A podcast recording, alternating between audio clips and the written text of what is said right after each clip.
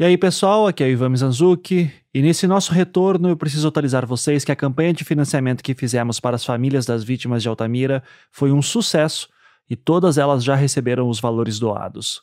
Se você doou, você deve ter recebido um e-mail com todos os detalhes.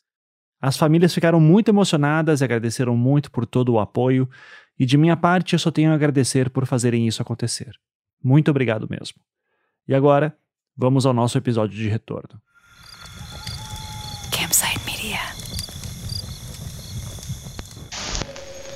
Este programa narra cenas fortes sobre casos que envolvem extrema violência infantil e não é recomendado para pessoas sensíveis e menores de 18 anos. Todas as pessoas citadas tiveram seus nomes retirados de arquivos públicos e matérias de imprensa. Essa história possui muitos personagens e eventos. Se você precisar de um auxílio para se guiar, visite a enciclopédia do caso em projetohumanos.com.br/altamira. Caso algum dos citados se sinta incomodado e deseje um direito de resposta, favor enviar um e-mail para contato@projetohumanos.com.br.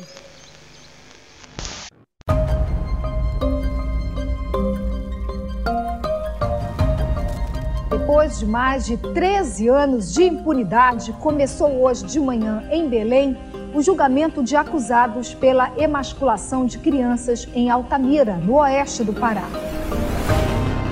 O crime envolveu cenas brutais. Nove meninos tiveram os órgãos sexuais estipados, foram torturados, mutilados, estiveram envolvidos em rituais de magia negra. O fato ganhou projeção internacional e levou os sobreviventes e testemunhas a mudarem de cidade. Eles passaram a viver vigiados o tempo todo por causa das ameaças de morte. O julgamento dos seis acusados da prática de emasculação começou hoje, mas ainda há o sentimento de dor e revolta daqueles que clamam por justiça.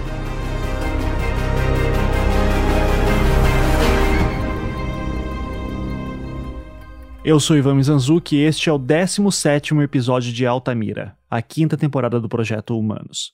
Se você não ouviu os episódios anteriores, pare, volte e ouça em sequência. Finalmente, voltamos do nosso hiato. E se você que está ouvindo este episódio passou pela espera do nosso retorno, você teve uma pequena amostra de algo muito importante para entender o que vem a seguir nos próximos episódios. De certa forma, tudo o que eu falei até agora, nos 16 episódios já publicados, são análises bem aprofundadas do processo. Mas a fase de instrução do processo havia se encerrado em 1996 e os júris só vieram a acontecer sete anos depois, em 2003. Nesse meio tempo, é notável como o caso parece ter virado uma outra coisa na cabeça das pessoas, principalmente na imprensa. Então, ao ouvir os episódios a partir deste ponto, é possível que o caso na sua cabeça já seja outra coisa também. É impossível se ater a tantos detalhes. O que notamos sobre a cobertura do julgamento é algo mais ou menos na seguinte linha. Os crimes em Altamira começaram a acontecer em 1989 e apenas em 2003 os acusados seriam julgados. Por conta de tanto tempo passado, o julgamento era visto quase como uma reparação histórica. Era uma chance de não deixar crimes tão horríveis saírem impunes. Todas as complexidades, todas as nuances, todos os furos e problemas foram deixados de lado pela imprensa. O tom das reportagens era sempre no sentido de, finalmente, a justiça poderá ser feita. Inclusive, falando do papel da imprensa, até o momento vocês devem ter notado o quão difícil é termos material em áudio da década de 1990. Já durante a época dos júris, nós temos muito material de arquivo. Eles serão bastante utilizados a partir de agora.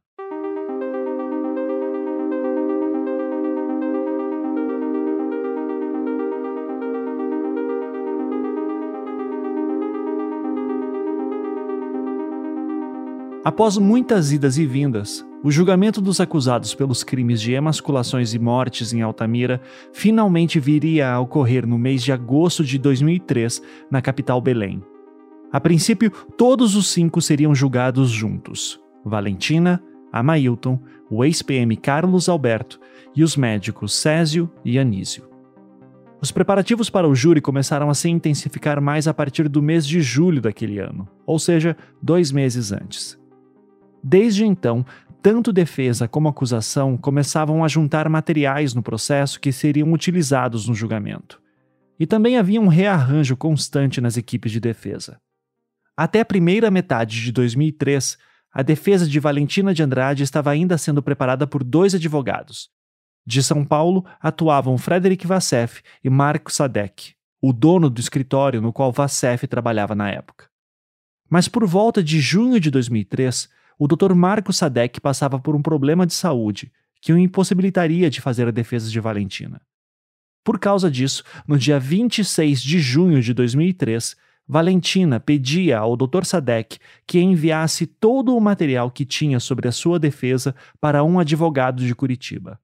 Seu nome era Arnaldo Faivro Bussato Filho, e Valentina já o conhecia bem desde 1992, pois ele havia sido responsável pela sua defesa quando foi suspeita no caso Leandro Bossi de Guaratuba naquele ano. Eventualmente, também por um problema de saúde, o Dr. Frederick Vassef deixaria de atuar de forma mais ativa no processo, passando a acompanhar mais os trabalhos da defesa de Valentina de longe, dando assistências pontuais. Em outras palavras, à medida que o júri se aproximava, Valentina passou a contar especialmente com o trabalho do Dr. Busato. O julgamento estava marcado para o dia 27 de agosto de 2003. Doze dias antes, no dia 15 de agosto, o Dr. Busato enviava um ofício ao juiz responsável, o Dr. Ronaldo Vale, informando que não poderia comparecer no plenário no dia 27 porque já tinha um outro júri para realizar na mesma data. Também explicava que havia assumido o caso dela há pouco tempo após a saída do Dr. Sadek e pedia a compreensão do juiz para que Valentina de Andrade fosse julgada numa data posterior. A resposta veio três dias depois, em 18 de agosto, nove dias antes do júri. Nela, o juiz Ronaldo Vale indeferia o pedido do Dr. Busato, dizendo que a data de julgamento já estava marcada desde maio daquele ano. Além disso, complementava dizendo que, caso Valentina não se apresentasse, ela teria prisão preventiva decretada. Visto essa situação, Valentina viu-se obrigada a colocar um novo advogado em sua defesa, que era de Belém e que já tinha algum contato com o caso, pois havia o acompanhado ainda no seu início, após a prisão de Amailton. Voltava em cena o renomado Dr. Américo Leal, juntamente com o Dr. Artêmio Medeiros Lins Leal no dia 26 de agosto, ou seja, um dia antes do julgamento, ambos se tornaram advogados de Valentina.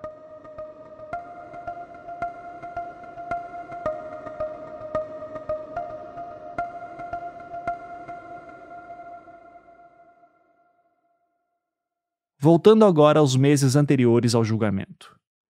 Do lado da acusação entrava em cena a doutora Rosana Cordovil, uma jovem e promissora promotora de Belém que tinha agora em mãos o maior caso da sua vida, pelo menos até aquele momento da sua carreira.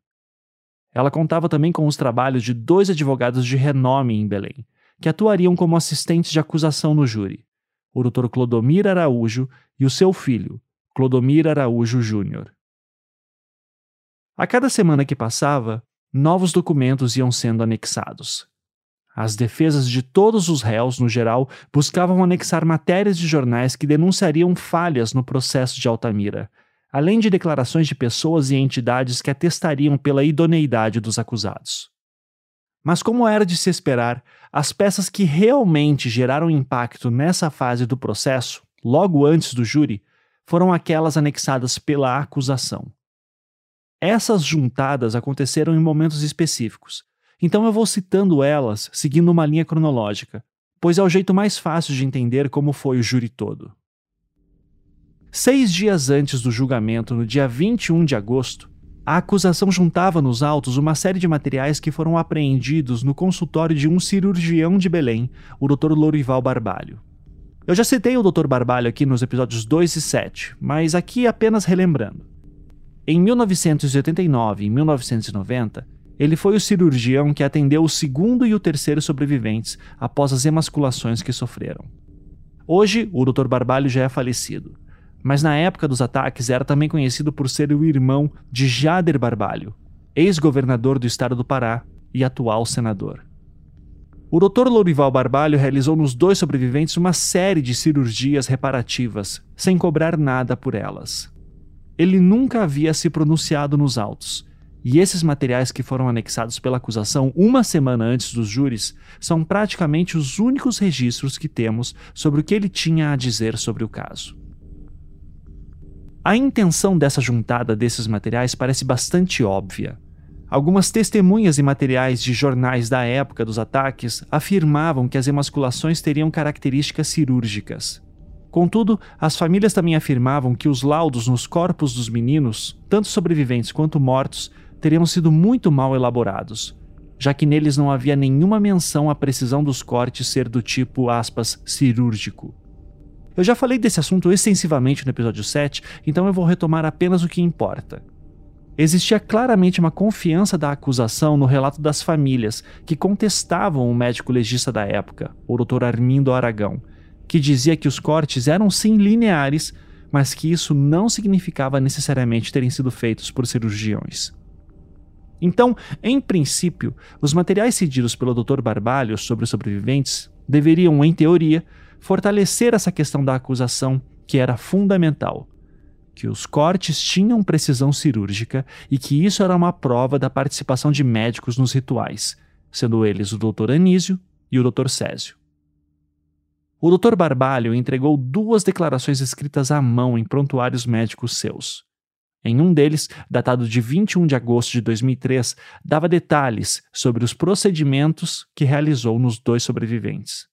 Em outro, de 22 de agosto, dava detalhes sobre o que se recordava dos cortes. Essa era a principal informação que a promotoria precisava.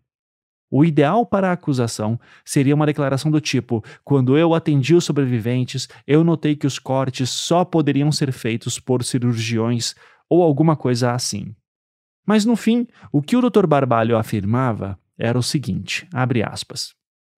A lesão que provocou a emasculação total me pareceu ter sido feita por pessoas com habilidade suficiente para produzir uma lesão linear e não contusa. Fecha aspas. Como se nota, ele não diz nada sobre corte cirúrgico. Lesão linear não contusa pode ser feita por qualquer pessoa que tenha alguma força e um instrumento bem afiado, capaz de fazer um corte em um só golpe.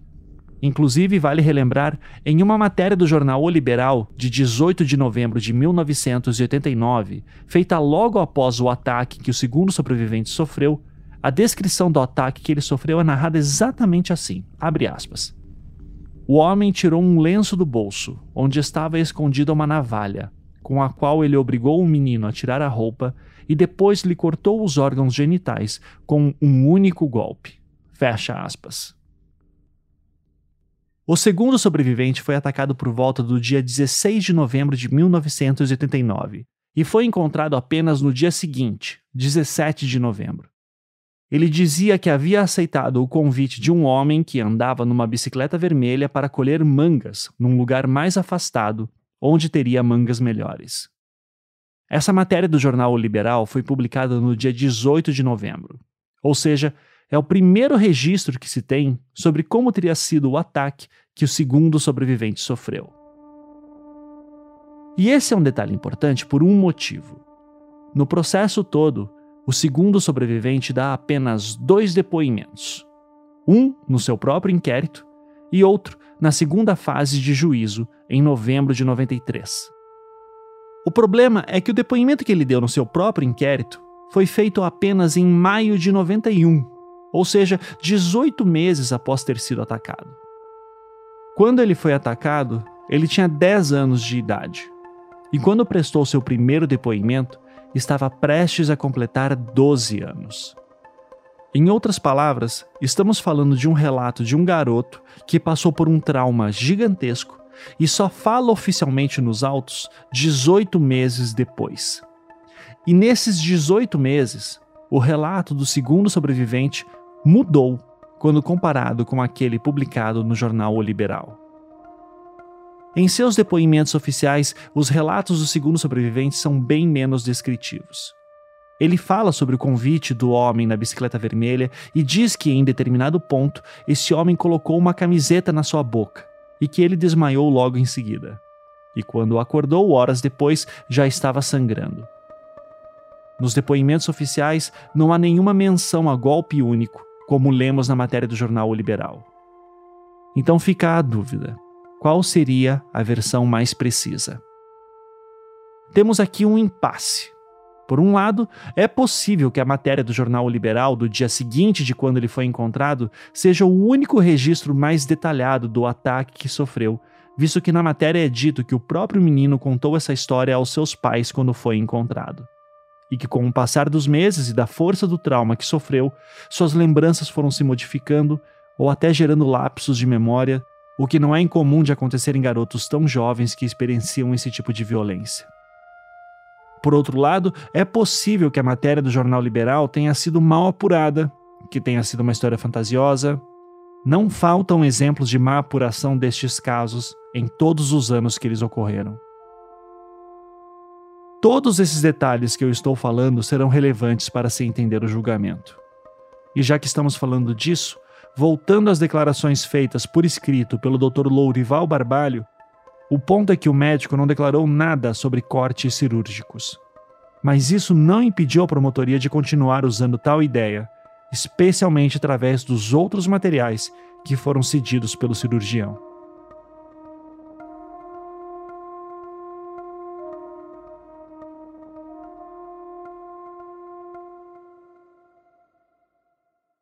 Além das declarações escritas à mão, o Dr. Barbalho também forneceu à acusação algumas fotos de um dos vários procedimentos cirúrgicos que ele realizou no segundo sobrevivente.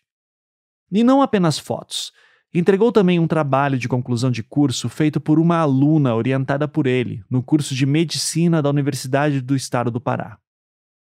Esse TCC é datado de 1994 e relata como essa estudante acompanhou o Dr. Lourival Barbalho e sua equipe em algumas cirurgias feitas pelo médico no final do ano de 1993. Há várias fotos de algumas cirurgias no depoimento. O trabalho também narra com detalhes o estado psicológico do garoto, que na época tinha 14 anos de idade, e suas condições físicas. Apesar desse ser um documento público, eu não vou deixar esse documento disponível na enciclopédia, visto que é uma exposição muito grande do segundo sobrevivente. O que importa para nós aqui é o seguinte: qual seria o interesse da promotoria em anexar essas fotos e esse TCC? Ao menos no júri, ele foi usado com uma intenção: mostrar os cortes sofridos pelo garoto e como ele teria bordas tão lineares que só poderiam ter sido feitas por um cirurgião.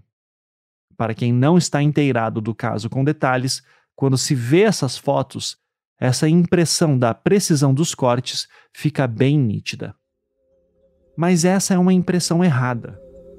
Afinal, é bem claro no TCC que as fotos eram datadas de 1993 e que o Dr. Barbalho, naquela altura, já havia feito uma série de procedimentos reparativos no menino. Logo, é óbvio que os cortes vistos naquelas fotos seriam cirúrgicos pois foram resultados do trabalho de anos de um renomado cirurgião, o Dr. Barbalho. Só que mesmo assim, é muito fácil se deixar levar pelas fotos. É fácil se esquecer dessa linha do tempo. É tanto o horror que está sendo descrito que uma imagem acaba valendo mais do que mil palavras, mesmo que seja uma imagem equivocada. Para além de tudo isso, é possível notar que a ideia de que havia a presença de médicos cirurgiões nos ataques era uma convicção muito forte da acusação.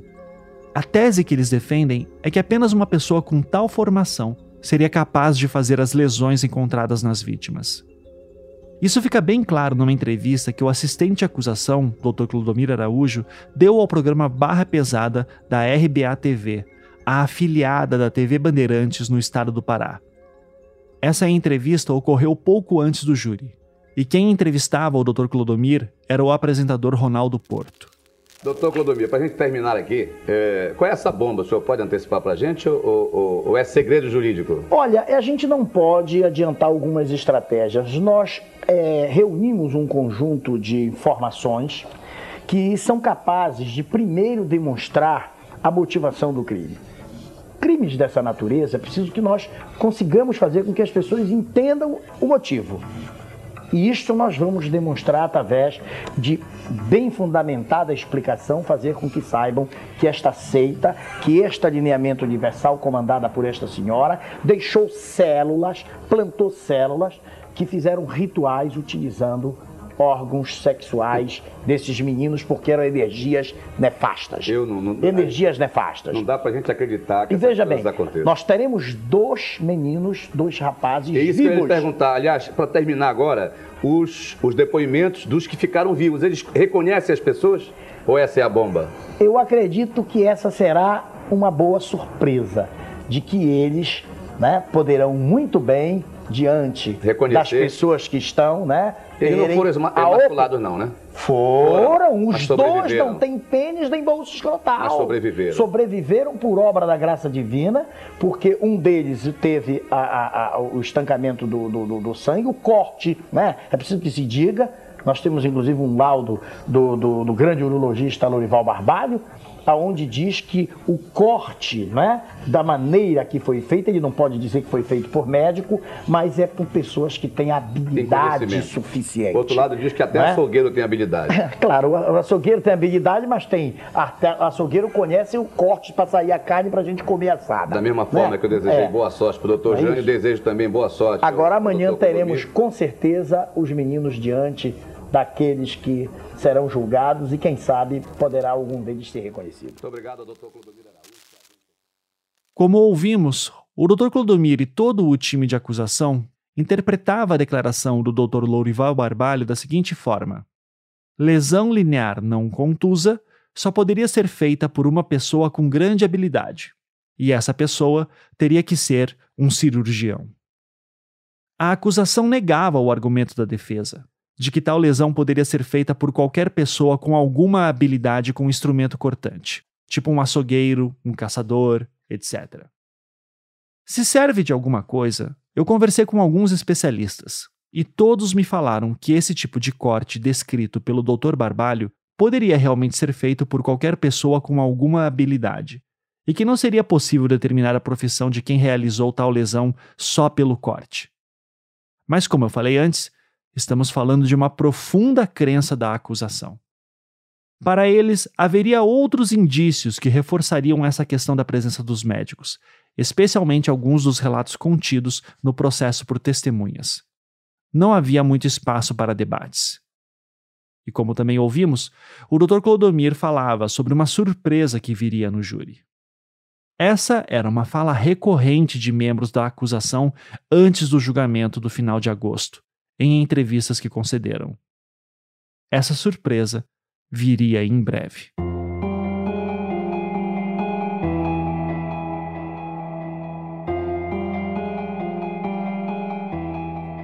No geral, a promotoria montava a seguinte proposição de acusação: que havia uma seita em Altamira que emasculava e matava meninos com fins de realização de rituais de magia negra que essa seita era liderada por Valentina de Andrade. Que os cortes eram feitos por médicos participantes da seita e por isso eles teriam características cirúrgicas. Que os meninos eram anestesiados antes de serem atacados, o que seria um outro indicativo da participação de médicos.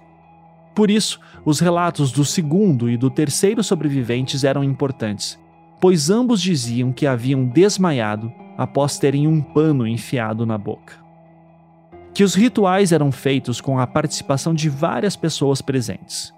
O relato do segundo sobrevivente só dizia que ele desmaiou antes de ser atacado.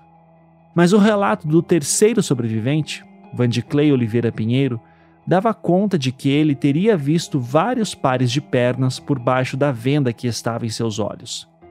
Além disso, assim como o segundo sobrevivente, Vandiclay também afirmava que foi sequestrado por um homem usando uma bicicleta vermelha. que poderosos locais faziam parte da seita e que os rituais eram geralmente feitos a seu comando. Amailton seria um deles. Seu pai, José Amadeu Gomes, seria também um desses mandantes na compreensão da acusação. Mas ele já havia sido retirado da lista de réus por determinação do Tribunal de Justiça do Pará em 1995. Que a seita contava com a ajuda de policiais para sua segurança. E essas seriam as funções de Carlos Alberto e Aldenor, o ex-PM foragido. Essa linha de raciocínio da acusação foi extensamente divulgada pela imprensa na época. No programa Barra Pesada, que mencionamos há pouco, em que o assistente de acusação Clodomiro Araújo era entrevistado, há até um momento bastante revelador de como o caso estava sendo tratado por boa parte dos jornalistas. É, Ronaldo, primeiro eu quero agradecer o seu convite e também parabenizar toda a sua grande audiência e dizer que nós estamos suficientemente preparados e, o que é mais importante, convictos. Convictos de que essas pessoas que irão ser julgadas efetivamente participaram de um acordo prévio de condutas, de um conluio criminoso que levou através de rituais satânicos o sacrifício de todos esses menores. O sacrifício onde era utilizado as suas genitálias, não só o pênis, mas a bolsa escrotal, exatamente porque a filosofia da líder da seita satânica, da senhora Valentina de Andrade, é o livro dela. cujo livro Deus, a Grande Farsa, agora veio com uma capa com duas crianças chipófagas, mas que na verdade tem uma outra capa que bem revela o que é a sua seita. Esses diabinhos que estão aqui. A, a capa Tá. inicial, qual é a câmera que a gente vai mostrar? A, a- a capa inicial era esta aqui. Deixa eu mostrar a capa. Esta era a capa inicial do livro da Valentina de Andrade. de Andrade. Ela está no Paraná? Ela está chegando, dizem que está chegando hoje a Belém. Ela é do Paraná, Aham. mas ela é nascida no Rio Grande do Sul e que irá, tem que estar presente amanhã sob pena do Esta era a capa. Deus, a grande farsa. São dois demônios aqui. É, duas caveiras, duas sei lá o Aí é. ela fez a nova capa.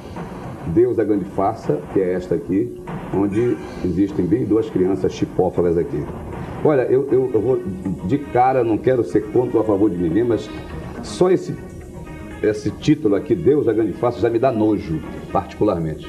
É, ela repudia. Estou falando da, do livro, não estou falando de ninguém. É, eu, eu gostaria que você me permitisse dizer a todos os seus ouvintes e ao público do Pará, do Brasil e do mundo, que a gente sabe a penetração que tem no seu programa, que este livro ele traz uma filosofia que é pregada por esta senhora, na qual ela conseguiu adeptos em grande parte do Brasil e principalmente na Argentina, aonde lá esta luz, lineamento universal superior, é a, a- uma tem personalidade jurídica e para você ver o seguinte, tudo que ela escreve num dos trechos aqui na página 107, ela diz assim, Ronaldo, eu, Valentina de Andrade, lanço em favor de inocentes lanço em favor de inocentes outro brado de alerta através deste livro denominado Deus a Grande Farsa.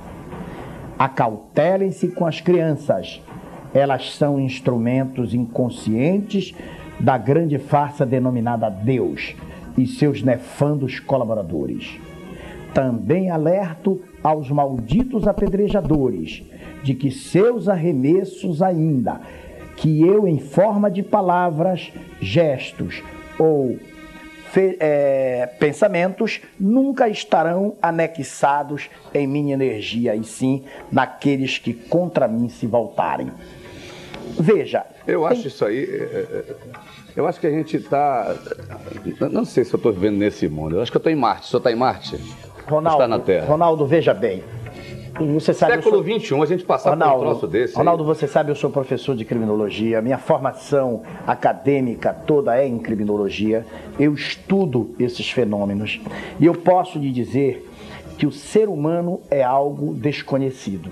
Também concordo com o Não é verdade? Então, quando se diz assim, como médicos poderiam estar participando de um conluio É, dessa não dá ordem? entender, doutor, como é que um doutor César da vida... Existem pessoas que são bem intelectualmente e são muito mal pelas suas mentes. São fracos de mente. São pessoas que a gente julga que, pela sua intelectualidade, são incapazes de cometer determinados atos. E que cometem. E que nós estamos vendo todos os dias na televisão. Então o senhor é, afirma Correto. que os três indiciados que ontem vieram, foram representados aqui pelo seu advogado são culpados. Eu não tenho nenhuma dúvida. O júri irá definir as suas culpabilidades. É preciso que o Brasil, que o mundo saiba que não se irá praticar um erro judiciário no estado do Pará. Que nós vamos, na realidade, pela A primeira alegação do vez, advogado Daniel Siqueira foi essa, que vai É. cometer um erro jurídico. um erro judiciário no estado do Pará. Mais um erro no Brasil. Que eles são bodes expiatórios. Não existe nada de bode expiatório. O conjunto da prova, ainda que colhida de forma fragmentada, ainda que colhida com todas as dificuldades que a gente sabe do que era a Altamira, do que é a Altamira hoje, do que era a Altamira há, há 13 anos atrás, lá na floresta, no centro da floresta amazônica, as dificuldades que foram para colher esse material com uma população inteira, né, acometida de um pânico, mas que ainda assim se conseguiu reunir elementos que são capazes, suficientes, eu lhe garanto, Para incriminar a para todos. incriminar a Doutor Clodomir, para a gente terminar. Em episódios passados, eu já falei bastante sobre o livro de Valentina e sobre o fato de que a única coisa que a relacionava no processo era o relato da testemunha Edmilson Frazão, que afirmava ter visto ela durante um culto macabro na chácara do médico Anísio. Então, eu não vou comentar muito agora sobre essas alegações feitas pelo Dr. Clodomir Araújo na véspera do júri. Contudo, eu preciso apontar uma coisa que sempre me incomodou. Nos autos do processo, não existe nenhuma investigação feita sobre o lineamento universal superior, a chamada seita de Valentina de Andrade. Nunca foi encontrada uma cópia de seu livro em Altamira. Se, por exemplo, fosse encontrada uma cópia dele nos livros de Amailton ou de Anísio, isso poderia ser relevante. Mas isso não aconteceu. Como eu expliquei em episódios passados, a impressão que temos é que tudo o que sabiam sobre Valentina era o que estava publicado em uma matéria da revista Veja de julho de 92, anexada nos autos. E com a ideia de seita satânica e rituais de magia negra em mente, passaram a fazer essas suposições que sustentaram a acusação.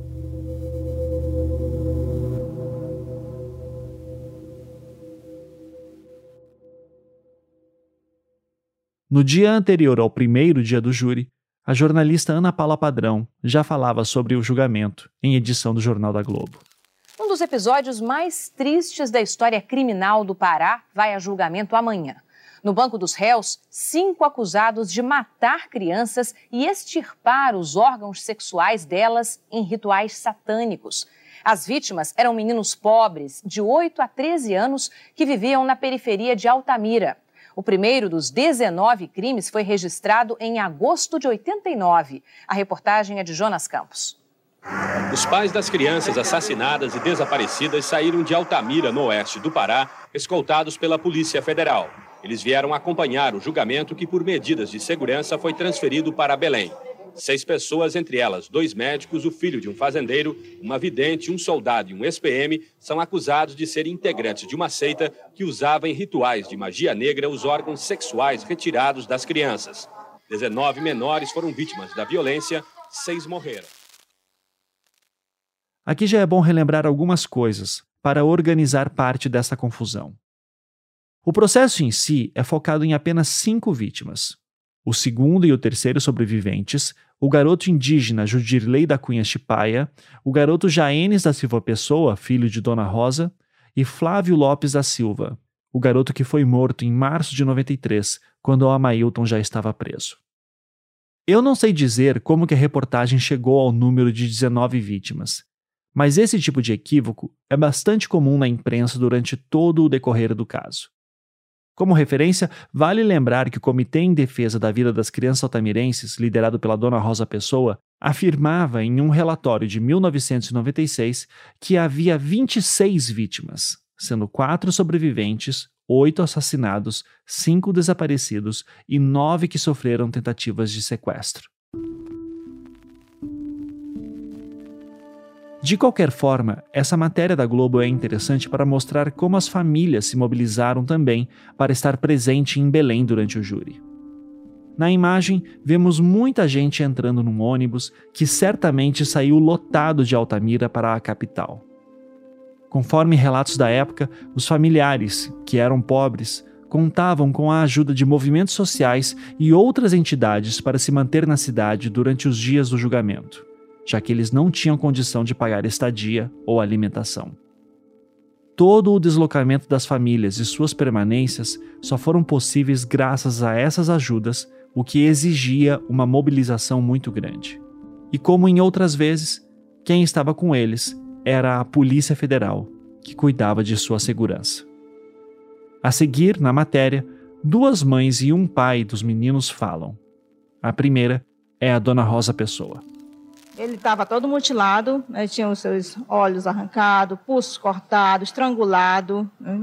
os órgãos genitais tirados, furado. Não existe mais esperança que ele que ele tenha, que ele esteja vivo, porque já são tempo demais. E isso foi um grupo que se apoderou dentro da cidade de Altamira, terrorizando a cidade. Uma das acusadas é a vidente Valentina de Andrade, chefe da seita do Lineamento Universal Superior também investigada pela morte e desaparecimento de crianças no Paraná no início da década de 90. O médico Césio Brandão, que foi visto por uma testemunha perto do local onde o corpo de uma criança foi encontrado em Altamira, disse que é inocente.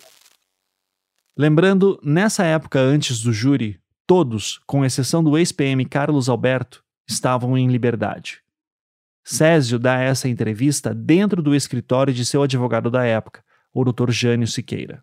Nesse dia e nessa hora, eu estava com os meus colegas médicos dentro do hospital da Fundação Nacional de Saúde, no bloco cirúrgico. As testemunhas da acusação estão sob proteção da Polícia Federal, entre elas os dois sobreviventes. Os advogados de defesa querem que os médicos sejam julgados em separado. Para isso, vão tentar, durante a abertura da sessão, rejeitar alguns jurados, o que pode obrigar o juiz a marcar uma nova data não há prova nenhuma nos autos que leve à condenação. Há uma, um, um complexo de provas forjadas pela própria polícia e que tenta ligar os acusados. Esse que falou agora foi o Dr. Jânio Siqueira, advogado de defesa de Césio. Foi ele que, em 1995, conseguiu fazer com que o caso voltasse à fase de juízo. E já ao final dessa reportagem, vemos uma declaração do advogado Clodomir Araújo, que atuava como assistente de acusação para o júri esta senhora Valentina de Andrade, através da pregação da sua seita, conseguiu convencer médicos, filhos de empresários, pessoas de, de, de, menores condições intelectuais a participarem de rituais para sacrificar essas crianças. O cenário estava armado. De um lado, acusados se dizendo inocentes e perseguidos. De outro lado, a acusação afirmando que todos eram parte de uma seita satânica. No meio de tudo isso, estavam as famílias das vítimas, vindas do interior do Pará, para acompanhar o julgamento. E como se esperava, o julgamento começou no dia 27 de agosto de 2003. O inquérito foi aberto há 11 anos. 19 crianças entre 8 e 13 anos sofreram violência sexual e mutilações. Do lado de fora da sala do júri, as famílias das crianças mortas e desaparecidas fizeram um ato ecumênico e pediram justiça. O importante é que eles sejam julgados e vão para trás da cadeia, que é o que importa. Seis réus são acusados de integrar uma seita que assassinava crianças para usar os órgãos sexuais em rituais de magia negra em Altamira, oeste do Pará. Aqui vale lembrar que apenas cinco réus foram julgados: Amailton, Valentina, o ex-PM Carlos Alberto e os médicos Césio e Anísio. O sexto acusado era Aldenor, o ex-PM foragido. De 89 a 93, 19 menores entre 8 e 13 anos foram vítimas da violência. Cinco estão desaparecidos e seis morreram. Mas as investigações da polícia só conseguiram provas das mortes de três menores e ferimentos em outros dois. A vidente Valentina de Andrade, hoje com 72 anos, é uma das principais acusadas pelo caso de Altamira. O Ministério Público está pedindo a condenação dos réus por homicídio triplamente qualificado e quer a pena máxima, 100 anos de cadeia. A expectativa é que a sentença seja conhecida amanhã. Se você não tem muita noção de como funciona um tribunal do júri, especialmente em 2003, aqui é um bom momento para explicar uma coisa. Para cada crime que está sendo julgado, acusação e defesa podem arrolar cinco testemunhas cada. Naquele momento dos julgamentos, o processo contava com cinco réus presentes que estavam sendo acusados de atacar cinco vítimas. Logo, em tese, cada acusado poderia arrolar até 25 testemunhas de defesa. Ou seja, uma para cada crime que estavam sendo acusados. A acusação poderia fazer a mesma coisa. A conta é meio complexa, mas, como vocês já podem perceber, se a acusação e defesa quisessem, poderiam arrolar mais de uma centena de testemunhas e passar semanas só ouvindo elas.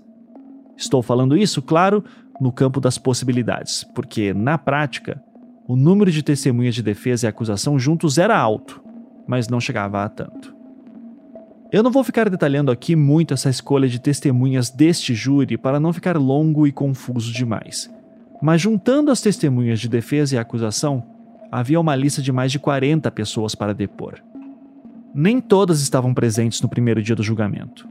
Mesmo assim, o número era grande: 19 pessoas para depor entre acusação e defesas. Ou seja, tudo indicava que seria um julgamento muito extenso, e júris assim geralmente não passam de dois a três dias. Se todo mundo fosse ouvido, seria muito mais. Pior, no momento das sustentações orais e debates, que é quando promotores e advogados de defesa expõem suas teses para os jurados, cada defensor teria que dividir o seu espaço de fala, o que poderia prejudicar as suas argumentações. E é aí que as defesas entraram com um pedido. Pouco antes do júri, no programa Barra Pesada, o advogado Jânio Siqueira, que defendia o médico Césio Brandão, explicava ao apresentador Ronaldo Porto uma preocupação que ele tinha sobre o seu trabalho no julgamento. É um processo. Quantas folhas tem esse processo já? Olha, Ronaldo, são oito volumes e mais de 5 mil páginas no processo. Mais de 5 mil páginas. Então, vamos acabar dando um furo aqui, doutor Jânio, que o senhor teve negada por liminar. É, e veja bem, minha briga tem sido desde a semana passada. Tentei sensibilizar o doutor Ronaldo Vale de que nós deveríamos fazer um julgamento em separado para, os, para todos os acusados. Para o Amailton, que é o fazendeiro, para os, os ex-policiais militares, para a Valentina, que está no Paraná. Para os médicos. Para os médicos. Para os médicos. Veja você, um processo dessa complexidade, e é o grande momento da vida de, desses homens aí. Porque este processo, Ronaldo, ele já foi, já mereceu uma sentença do juiz lá de Altamira, que disse que não havia provas para levá-los a julgamento. Então o que acontece? Há iminência ao risco de nós estarmos diante de um erro judiciário gravíssimo.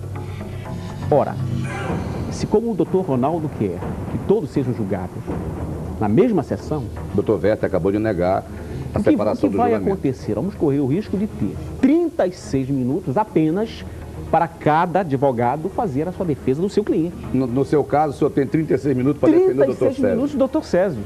Ora, Está demonstrado às escâncaras, claramente, um cerceamento de defesa.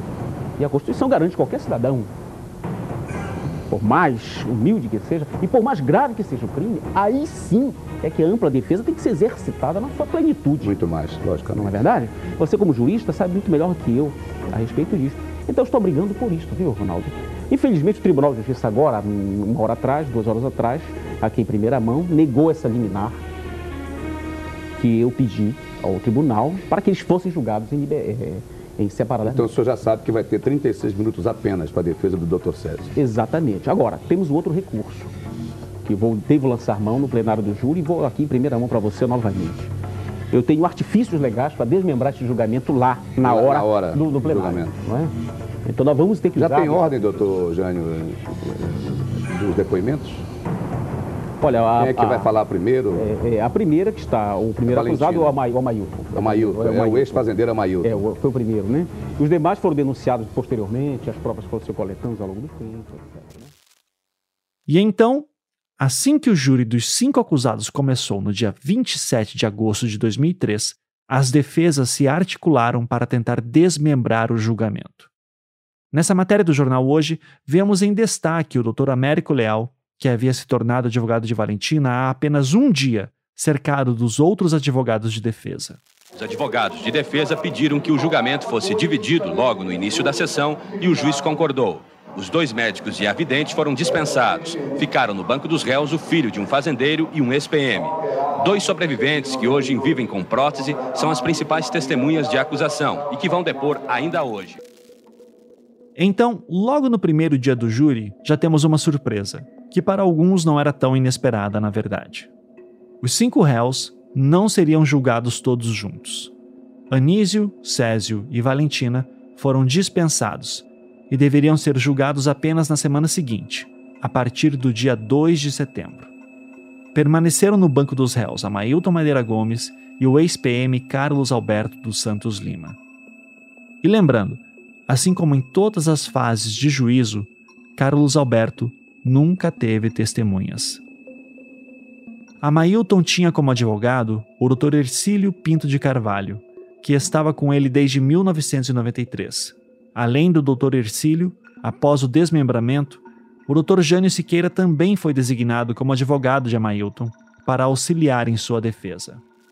Continuarão sendo julgados nesta sessão os réus Carlos Alberto Santos, ex-policial militar, e Amailton Madeira Gomes, conhecido como o monstro de Altamira e tido como portador de distúrbios mentais e sociais, ele é apontado como autor da morte do menor Jaenes da Silva Pessoa, único inquérito concluído até hoje. Durante a abertura da sessão, o advogado Jânio Siqueira recebeu o subestabelecimento e passou a fazer a defesa do réu Amailton, apesar dos protestos do presidente do júri. Também houve desentendimento entre os advogados depois do sorteio dos jurados. Já o ex-PM Carlos Alberto estava com uma defensora pública de nome Marilda Cantal. Em uma matéria que vocês ouviram há pouco, era mencionado que os dois sobreviventes seriam ouvidos como testemunhas de acusação. E isso era algo bastante esperado, como se pode imaginar. E como a acusação prometia, havia alguma surpresa no relato deles. Para além disso, havia grande expectativa do que eles falariam, como podemos notar nessa cobertura ao vivo feita pela TV Liberal ao Tribunal de Justiça do Estado, onde está acontecendo o julgamento do caso dos meninos emasculados de Altamira. O repórter Ronaldo Pena tem as últimas informações. Ronaldo, é, os, os, os, meninos que, que escaparam a, a, essa violência toda lá em Altamira, eles estarão aí é, depondo, enfim, testemunhando no júri ou não? Mas serão sete testemunhas de acusação. E entre essas sete testemunhas de acusação estão dois sobreviventes né, desse crime bárbaro de violência, de tortura, de emasculação. Interessante, né, Ronaldo? Porque eu acho que o depoimento deles, enfim, o testemunho deles será talvez o mais importante, né? Porque eles, pelo menos, é, é, contaram à polícia, à época, foram eles que deram os detalhes de todo esse ritual a que foram submetidos e, acredito, podem mostrar um caminho interessante à justiça, ao júri hoje, né? Com certeza, são testemunhas que os advogados costumam chamar de testemunhas chaves, né? Certamente serão testemunhos de grande impacto perante o júri popular. Antes de nos aprofundarmos nas testemunhas, o julgamento começava com os interrogatórios dos réus. E fora do tribunal do júri, havia muita conversa sobre o desmembramento em si. É interessante ver principalmente como a imprensa reportava o caso. Como vocês perceberão, havia bastante exposição das teses de acusação e quase nenhum aprofundamento no que as defesas diziam, e que já analisamos profundamente em episódios passados. O Ministério Público afirma que os crimes foram cometidos pelos integrantes da seita do Lineamento Universal Superior, que usavam os órgãos sexuais das vítimas em rituais de magia negra. Valentina de Andrade, 72 anos, segundo a promotoria, é a chefe da seita. A partir do, do, do, do momento em que eles se estabeleceram em Altamira, ficou um núcleo de Altamira que comandou esse sistema, ou seja, ela é a raiz de tudo. Ela nega envolvimento no caso, mas nos anos 90 também foi investigada pela polícia do Paraná, acusada do desaparecimento de crianças. Dona Valentina, qual a relação da seita com os crimes em Altamira? Existe? Seita?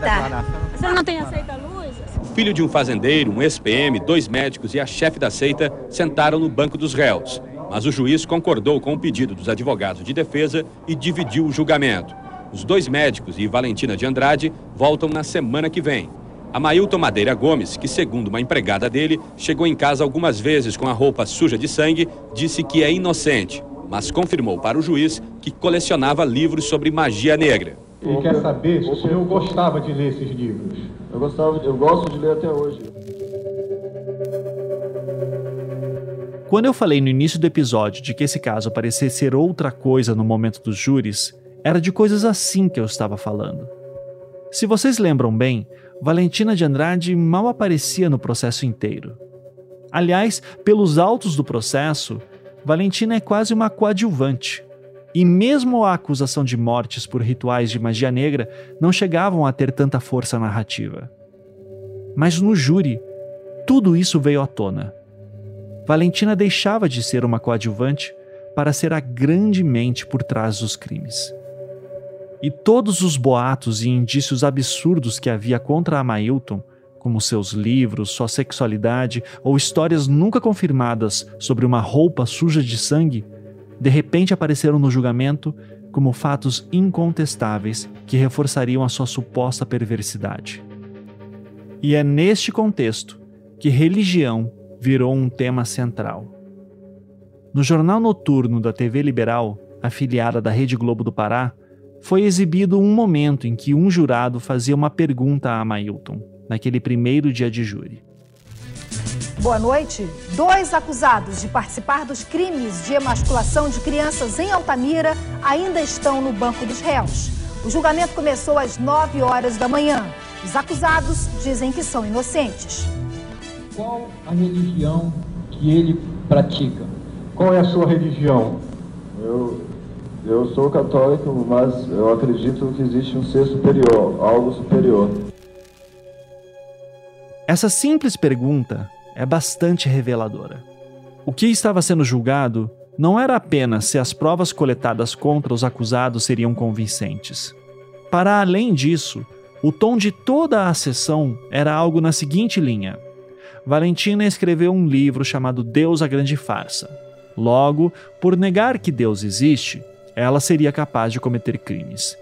E a Mailton estava sendo acusada de fazer parte do seu grupo. Logo, era importante para os jurados entender qual seria a sua religião. Nós estamos agora acompanhando a movimentação aqui do lado de fora do Tribunal de Justiça, mas lá dentro está acontecendo o depoimento dos acusados. O Amailton Madeira já prestou depoimento e agora é a vez do Carlos Alberto Santos, que está prestando esclarecimentos diante dos jurados e do juiz Ronaldo Vale, que preside esta sessão. Durante o depoimento do Amailton Madeira, ele chegou a declarar que reconhecia fotos de menores que foram encontradas na casa dele. Também livros livros referentes a doutrinas satânicas, como Perfume, a História de um Assassino e O Satanista. Foram livros encontrados e ainda outros livros com referências de homossexualidade que alguns jurados chegaram a comentar, chegaram a fazer perguntas e que a promotoria considera como indícios de um desvio de conduta do acusado. Agora, o Carlos Alberto vai prestar depoimento, em seguida vai haver depoimentos de testemunhas e o júri deve prosseguir. Não sabemos ainda, não é possível informar se vai haver ou não uma interrupção. Até porque a promotoria, nós conversamos com o promotor e ele acha, acredita que o satanismo é a célula, é a base dessa acusação. E existem muitas provas ainda que precisam ser mostradas e o julgamento deve demorar ainda um pouco mais, talvez aconteça ainda até amanhã. Mas nós temos outras informações sobre este caso que é complexo. São 19 crianças que foram emasculadas ou foram mortas em Altamira no início da década passada. Já são quase 10 horas de julgamento. Dois acusados de emascular crianças em Altamira estão sentados no banco dos réus. Vamos falar com a repórter Jalília Messias, que está no Tribunal de Justiça do Estado, acompanhando o julgamento ao vivo. Jalília, o que, está acontecendo neste momento? Laís, neste momento está sendo feita a leitura dos depoimentos indicados pela defesa. A promotoria, por mais de quatro horas, fez a leitura da, dos autos do processo e uma boa parte desse tempo a acusação destinou à apresentação de uma série de trechos do livro A Grande Farsa, escrito por Valentina de Andrade. O julgamento deve estar para encerrar por hoje. Amanhã ele retorna para ouvir as testemunhas. Laís.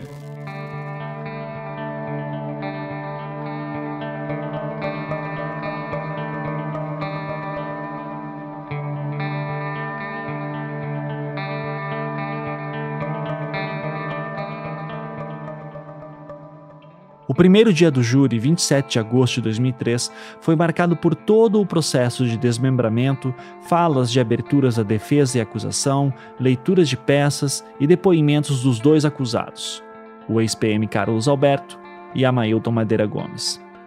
Ambos negaram a participação nos crimes. Uma coisa importante a se falar sobre esse primeiro dia também é a presença de membros do governo federal. E daí é bom lembrarmos de algumas coisas. O ano era 2003, primeiro ano do primeiro mandato do presidente Lula. Desde o início dos anos 90, o Partido dos Trabalhadores no Pará havia sido um grande apoiador das lutas das famílias das vítimas. Em nível federal, até então, todas as questões federais de direitos humanos eram ligadas ao Ministério da Justiça através do CDDPH, o Conselho de Defesa dos Direitos da Pessoa Humana. Agora, com o PT no governo federal, havia sido criada a Secretaria de Direitos Humanos, que tinha status de ministério. Era a primeira vez que isso acontecia no Brasil. Dada essa importância que a luta pelos direitos humanos ganhou nessa nova gestão federal, e por conta de todo o histórico que as famílias de vítimas de Altamira tinham na sua luta pela justiça, uma equipe de Brasília, ligada aos direitos humanos, foi designada para acompanhar o júri. Em uma matéria da TV Liberal sobre o primeiro dia do julgamento, conhecemos dois dos membros dessa equipe, uma procuradora federal e um assessor do Ministério da Justiça. A matéria também dá mais detalhes sobre algumas coisas que foram apresentadas no primeiro dia. A acusação projetou em slides um conjunto de publicações do site da Lineamento Universal Superior, site fundado por Valentina de Andrade e que teria usado em rituais de magia negra os órgãos sexuais retirados de crianças. Isso só diz de respeito a uma seita que eles querem trazer em relação a Valentina. Quem está falando é a doutora Marilda Cantal, defensora pública responsável pela defesa do ex-PM Carlos Alberto. Mas em relação ao que eu estou defendendo, Carlos não incrimina em momento nenhum nada. Tanto é que eu deixei a critério de que fosse lido, porque não me diz respeito a nada a ele. A promotoria vai pedir a pena máxima dos réus por homicídio triplamente qualificado. Diante da gravidade dos crimes. Esta é a doutora Rosana Cordovil, a promotora responsável pela acusação. Né, que o juiz, ao aplicar as penas para cada um dos acusados o faça na, na, sua medida máxima. Uma reportagem especial sobre o caso, feita em junho de 1994, foi exibida aos jurados. Foram mostradas ainda fotos de duas vítimas fatais, reconstituições, matérias publicadas.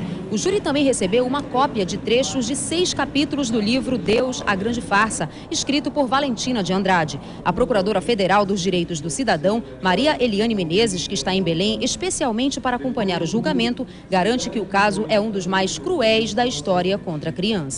O Conselho de Defesa dos Direitos da Pessoa Humana vai fazer um pedido a promotoria para que a promotoria, inclusive, inclua uma vítima viva e mais uma morta é, para apuração em novo, em novo inquérito.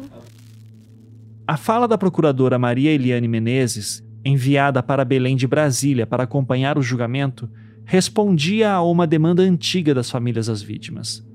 O processo em si tratava de cinco garotos vitimados, dois sobreviventes e dois assassinados. Mas havia outros meninos. Eles também necessitavam de inquéritos próprios, para que a justiça fosse feita a todos. Como sempre, os números são confusos.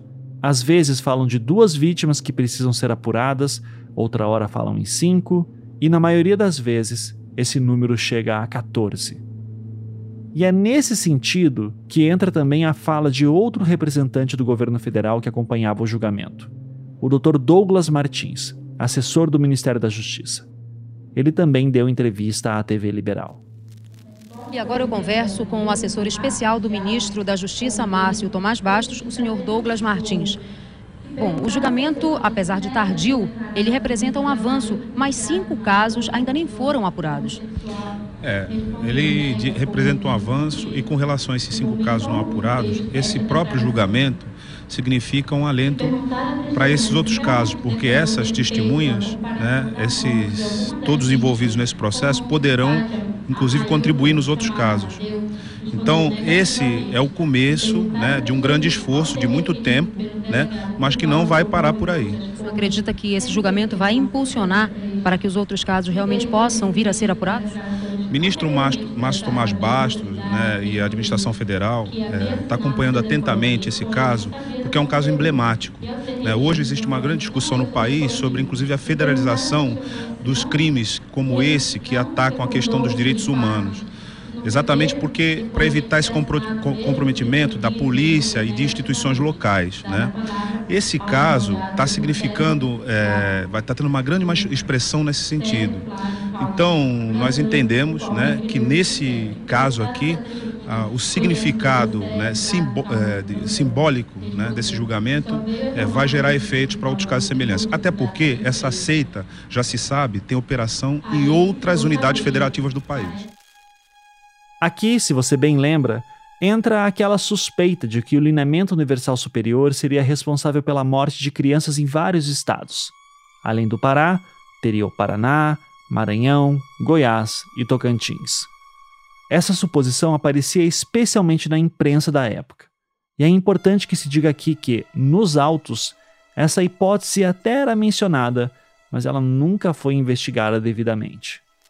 Agora, muito rapidamente, só para a gente encerrar, qual é a sua expectativa com relação ao término desse julgamento? Ah, com relação ao término desse julgamento, a expectativa é de que haja, que seja feita a justiça. Já foram mostradas provas aí preliminares é, que comprometem gravemente os envolvidos e a gente acha que apontam para a condenação. Obrigada. O julgamento, que começou às 9 horas, está para terminar. Amanhã, pela manhã, serão ouvidas as sete testemunhas de acusação e as cinco de defesa. A promotoria quer que as vítimas que tiveram os órgãos sexuais retirados sejam os primeiros a depor. Os debates serão feitos na sexta-feira. Laís. A presença de uma procuradora federal e de um assessor do Ministério da Justiça, ambos enviados como observadores dos direitos humanos, dão uma nova camada para a compreensão das tensões e expectativas que existiam naquele júri. As famílias de vítimas se sentiam ouvidas. Já os acusados e os jurados certamente sentiam a pressão pela presença daqueles agentes. E se a procuradora e o assessor já poderiam ser figuras intimidadoras, essa presença do governo federal ganhava mais peso pela presença de outra figura. O próprio secretário de Direitos Humanos da época, o Dr. Nilmário Miranda, que também deu entrevista à TV Liberal ao vivo durante o julgamento. Eu converso agora com o secretário nacional de Defesa dos Direitos Humanos e lhe pergunto inicialmente, secretário, o fato de o julgamento ter sido desmembrado, que influência o senhor acha que pode ter no andamento, no resultado? Não, não, não terá muita influência porque o julgamento será na, na próxima, no próximo dia 2. É, eu tenho certeza que os recursos impetrados no STJ vão ser indeferidos e, portanto, já estão garantidas as condições para ter um julgamento justo. Nós também garantimos na semana passada, o governo federal garantiu a proteção das testemunhas ameaçadas. Esse era o grande risco.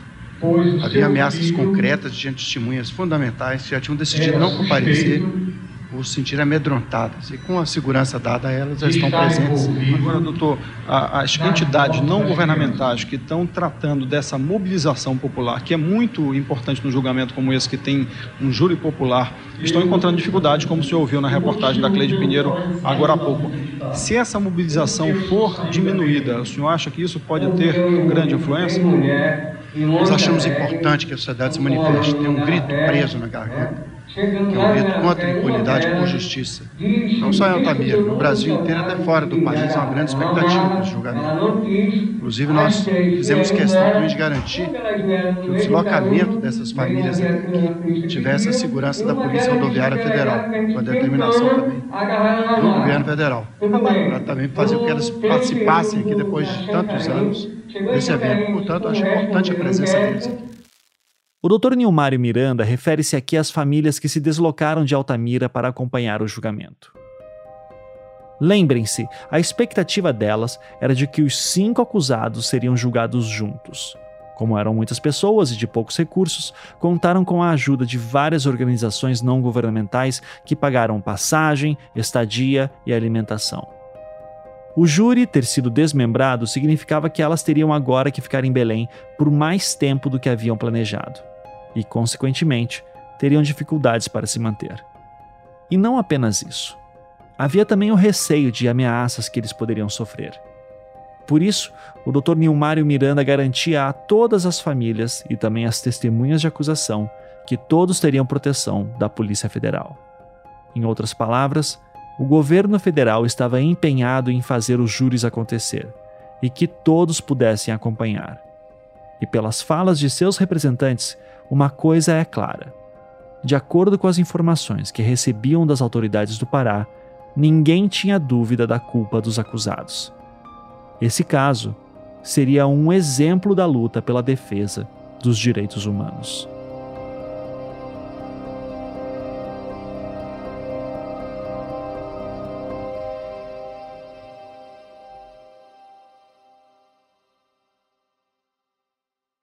Vamos agora ao dia 28 de agosto, o dia seguinte, quando começaram a falar as testemunhas.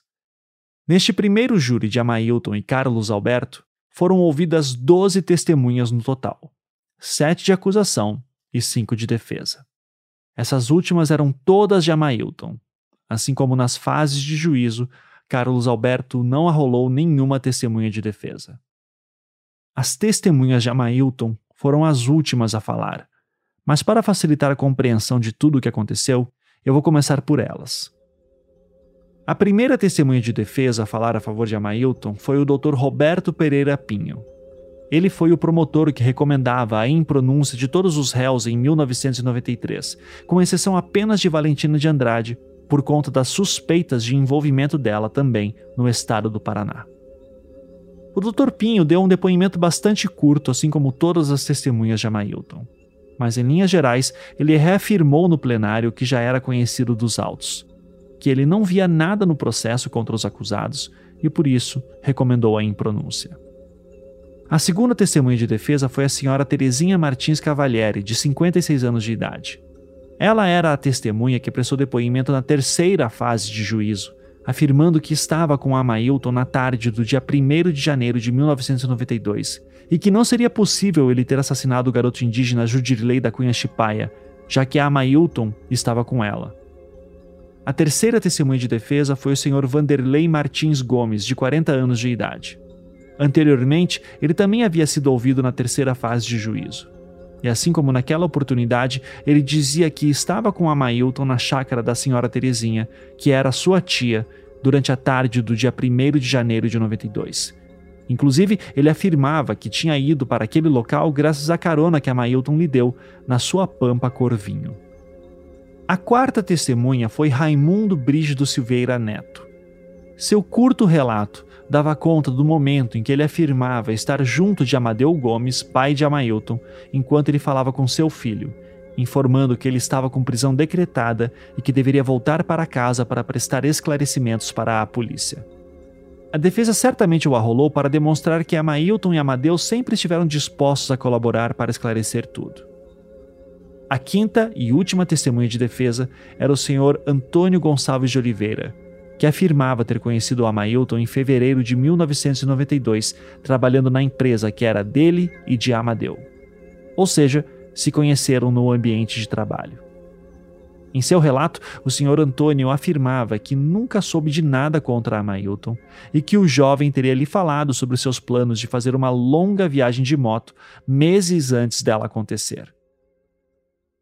Ouvindo-o assim, parece que a defesa de Amailton estava bem fundamentada na formação de álibis. E à primeira vista, de certa forma, é possível dizer que realmente estava. Mas tudo dependia de como as testemunhas de acusação se sairiam.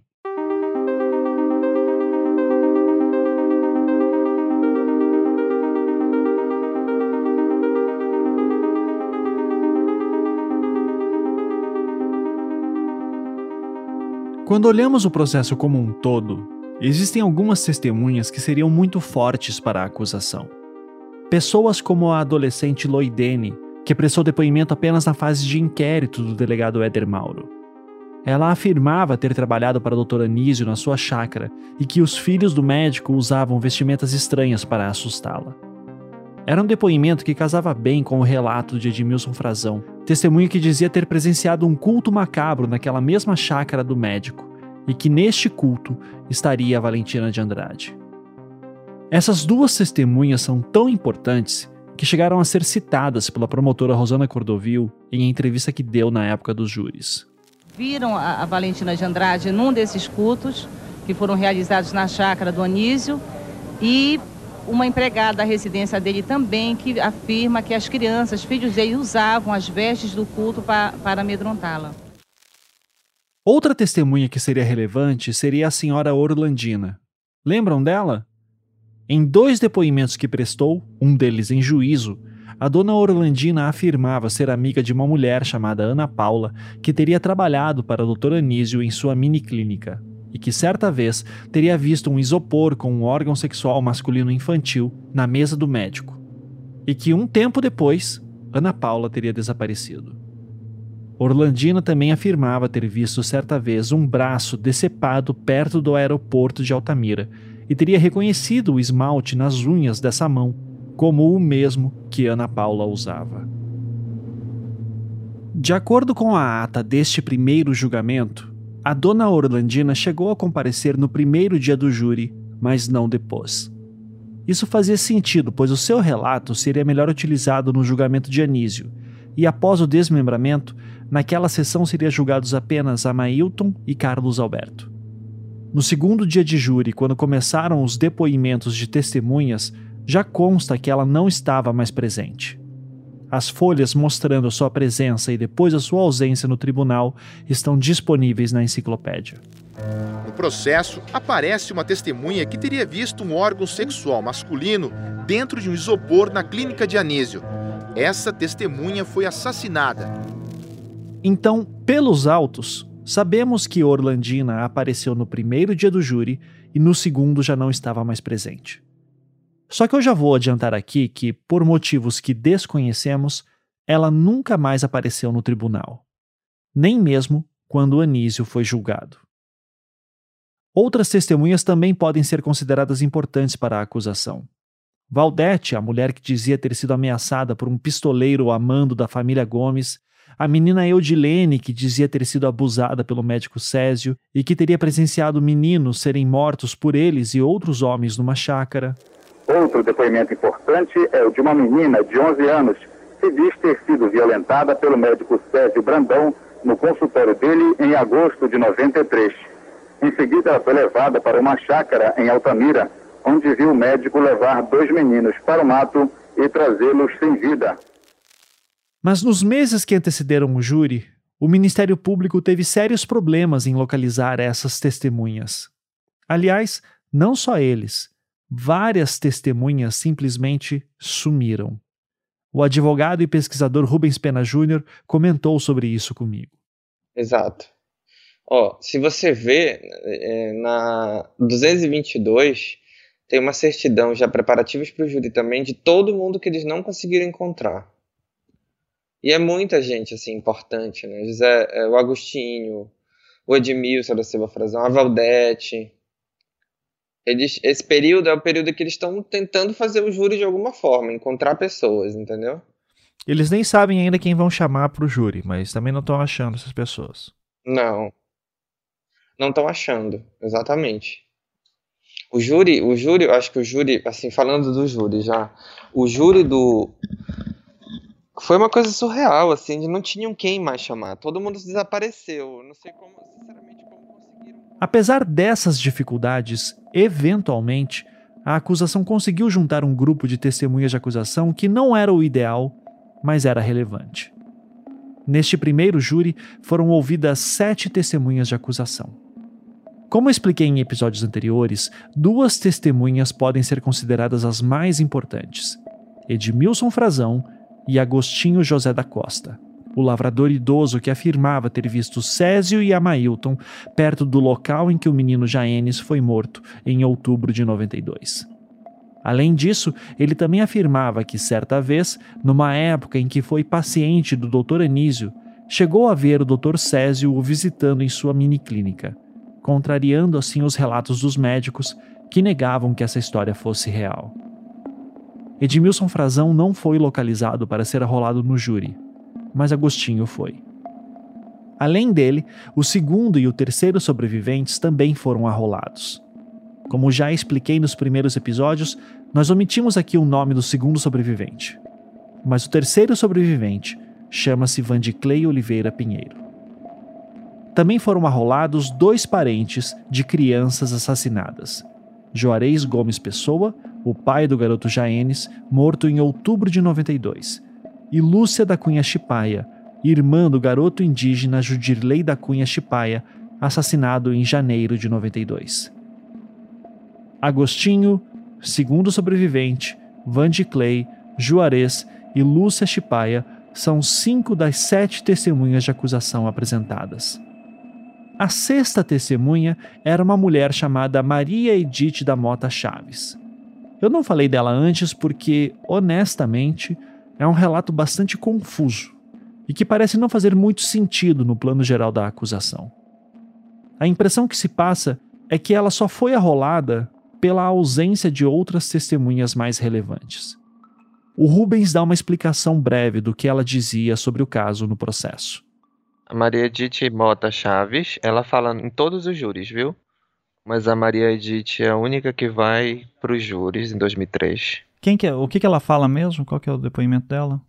Absolutamente nada. Ela diz que viu aquela perseguição do Amadeu contra uma criança e diz que o Césio estava no carro com o Amadeu e um dia subiram juntos com o promotor de justiça para casa do Amadeu. Que ela viu o Amadeu, pai do Amailton, o Césio e uma mulher loura e é, entrando juntos na casa do Amadeu. Ela não diz quem é essa mulher loura, mas ela diz que ela viu e que ela estava acompanhada do promotor Simval, aquele mesmo qual o Anísio teve um procurou logo depois que começou a ser acusado. E ela descreve uma outra situação sobre os familiares de Amadeu, que uma confusão lá envolvendo um, na época do desaparecimento daquela criança Clebson, o irmão da Esther, eles estavam, enfim, ela descreve um, um fato mas assim, também sem trazer muita muita muita coisa nova, assim, é mais um, um depoimento para colocar ali o Amadeu e o Césio juntos com essa mulher loura. Por fim, a sétima e última testemunha de acusação no júri de Amailton e Carlos Alberto é a conselheira tutelar Sueli de Oliveira Matos. Este é o único júri que ela fala. E isso faz sentido, já que o seu relato dava conta da vez que atendeu Carlos Alberto no Amapá, ocasião que ele teria falado que sabia uma série de coisas sobre os casos dos meninos emasculados de Altamira e que já explicamos em episódios passados. Uma coisa relevante de se dizer é que todas essas testemunhas estavam claramente com muito medo de falar. A senhora Sueli, por exemplo, prestou seu depoimento usando um véu e óculos escuros como forma de esconder parte do seu rosto. Nas imagens de matérias da época, tanto ela como os dois sobreviventes e o lavrador Agostinho estão sempre acompanhados de agentes da Polícia Federal, que lhes prestavam segurança. Inclusive, o Dr. Douglas Martins, assessor do Ministério da Justiça que estava acompanhando o julgamento, comentou ao programa Barra Pesada sobre esse auxílio da PF na proteção de testemunhas e das próprias famílias que tinham se deslocado de Altamira. Hoje foram disparadas pela defesa algumas acusações contra o procedimento da Polícia Federal. Por isso, o assessor do ministro, é, o doutor Douglas Martins, do ministro Márcio Tomás Bastos, está aqui conosco para esclarecer que acusações foram essas e qual o posicionamento do Ministério a respeito dessas acusações. Foram feitas algumas alegações com relação a algum contato, comunicação dos agentes da Polícia Federal com os depoentes. Isso absolutamente não procede. O Ministério da Justiça, é, a, a, Polícia Federal, que é subordinada ao Ministério da Justiça, atua na proteção dos depoentes e apenas isso, só para garantir a integridade física desses depoentes, apenas isso. Todas essas testemunhas repetiram no júri as mesmas coisas que haviam falado na fase de juízo. Juarez contou sobre o dia em que seu filho Jaenes foi morto e como havia suspeitas em torno do Dr. Anísio. Sueli falou sobre a conversa que teve com Carlos Alberto em junho de 93. Lúcia Chipaia falou sobre como a família suspeitava de Amailton Gomes. E Agostinho falava sobre o dia que viu Césio e Amailton perto do local em que Jaenes foi assassinado. Mas lembram que a acusação prometia que haveria uma surpresa neste júri? A surpresa veio na fala dos sobreviventes e foi bastante reportada na época. As famílias das vítimas saíram em passeata pelas ruas de Belém até o Tribunal de Justiça do Pará, onde acontece o julgamento. Alguns parentes estão acompanhando a sessão dentro da sala do júri. Entre as sete testemunhas da acusação estão dois sobreviventes. Uma delas entrou protegida por policiais. O juiz pediu que os réus se retirassem da sala para evitar constrangimento. A testemunha, que na época tinha nove anos, hoje contou como foi sequestrada e mutilada dentro da mata. Quando ele me chamou para tirar manga, ele disse que lá onde eu estava tirando não tinha manga madura, né? Que mais em cima possuía manga madura. Aí me seduziu, eu fui caminhando com ele. Acho que a gente entrou mais ou menos uns 1.500 metros, 2.000 metros dentro dessa mata. Aí ele pegou esse pano e colocou no meu rosto, apertou fortemente. Aí, a partir desse momento, eu apaguei, desmaiei, né? Depois, identificou o ex-PM Carlos Alberto dos Santos, um dos réus, como sendo a pessoa que o sequestrou. Eu tenho a plenitude, a certeza, a convicção 100% que foi o Carlos Alberto. Qual é o Carlos Alberto? Esse aqui. De camisa azul. Isso, com certeza. A promotoria considera o depoimento como um dos mais importantes para convencer os jurados de que os réus foram coautores das mortes de três crianças e ferimentos em outras duas em Altamira, oeste do Pará. Essa era a surpresa que a acusação prometia. Pela primeira vez no processo, os dois sobreviventes afirmavam que reconheciam que a pessoa que os teria sequestrado seria Carlos Alberto, o ex-PM. Essas afirmações foram tão fortes que claramente foram sentidas pela doutora Marilda Cantal, defensora pública responsável pela defesa de Carlos Alberto. Você não vê nada em comum acordo, em consonância. São uma, um prosseguimento de erros no, neste processo infundáveis. A senhora falou, a senhora usou o termo de manhã em depoimentos forjados. A senhora Com reafirma? certeza, eu reafirmo. Forjado da seguinte maneira: até então, durante 11 anos e até no libelo, ela não tinha certeza disso, de que ele, é o Carlos Alberto, era o autor que iria provar. E que vinha muita surpresa. Quando começou a espalhar e que viria muita surpresa, me resguardei.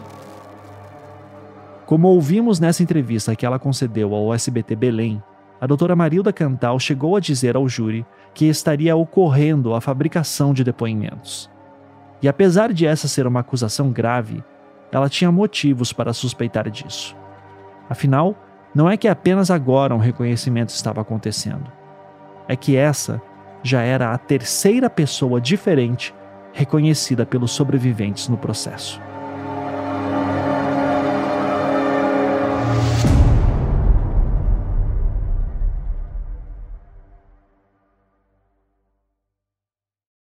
No próximo episódio, eu explicarei melhor essa questão dos reconhecimentos dos sobreviventes, além de avançarmos na linha do tempo dos júris.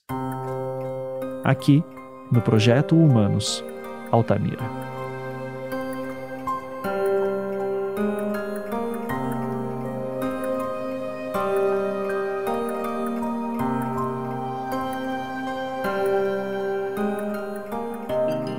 Projeto Humanos é um podcast em formato storytelling, criado e produzido por mim, Ivan Mizanzuki, financiado pela Campside Media, distribuído pelo Globoplay e com a colaboração de várias pessoas.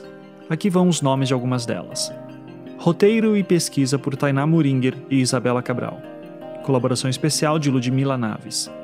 Verificação de informações, Isabela Cabral. Bia Guimarães, do Laboratório 37, é a nossa maga na edição de som. Trilha sonora composta por Felipe Aires. Marina Sequinel é responsável pelas decupagens, transcrições e produção da enciclopédia sobre o caso. Maria Cecília Zarpelon, Sofia Magagnin e Matheus Stogmiller também ajudaram com decupagens e transcrições.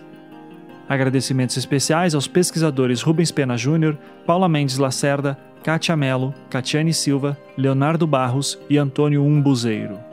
E falando em pesquisa, Isabela Mota foi a responsável por varrer os acervos do Brasil inteiro atrás de matérias de imprensa da época e depois organizar e catalogar tudo com perfeição. Ela contou com a assistência de Karina Paz, na pesquisa local em Belém, e também com a ajuda de Socorro Bahia, da Coordenadoria da Biblioteca Pública Arthur Viana o advogado Igor Gomes Rocha e a equipe dos escritórios Mendes e Lacerda Advogados e Vilela e Gomes Rocha, de São Luís do Maranhão, nos auxiliaram na obtenção de arquivos.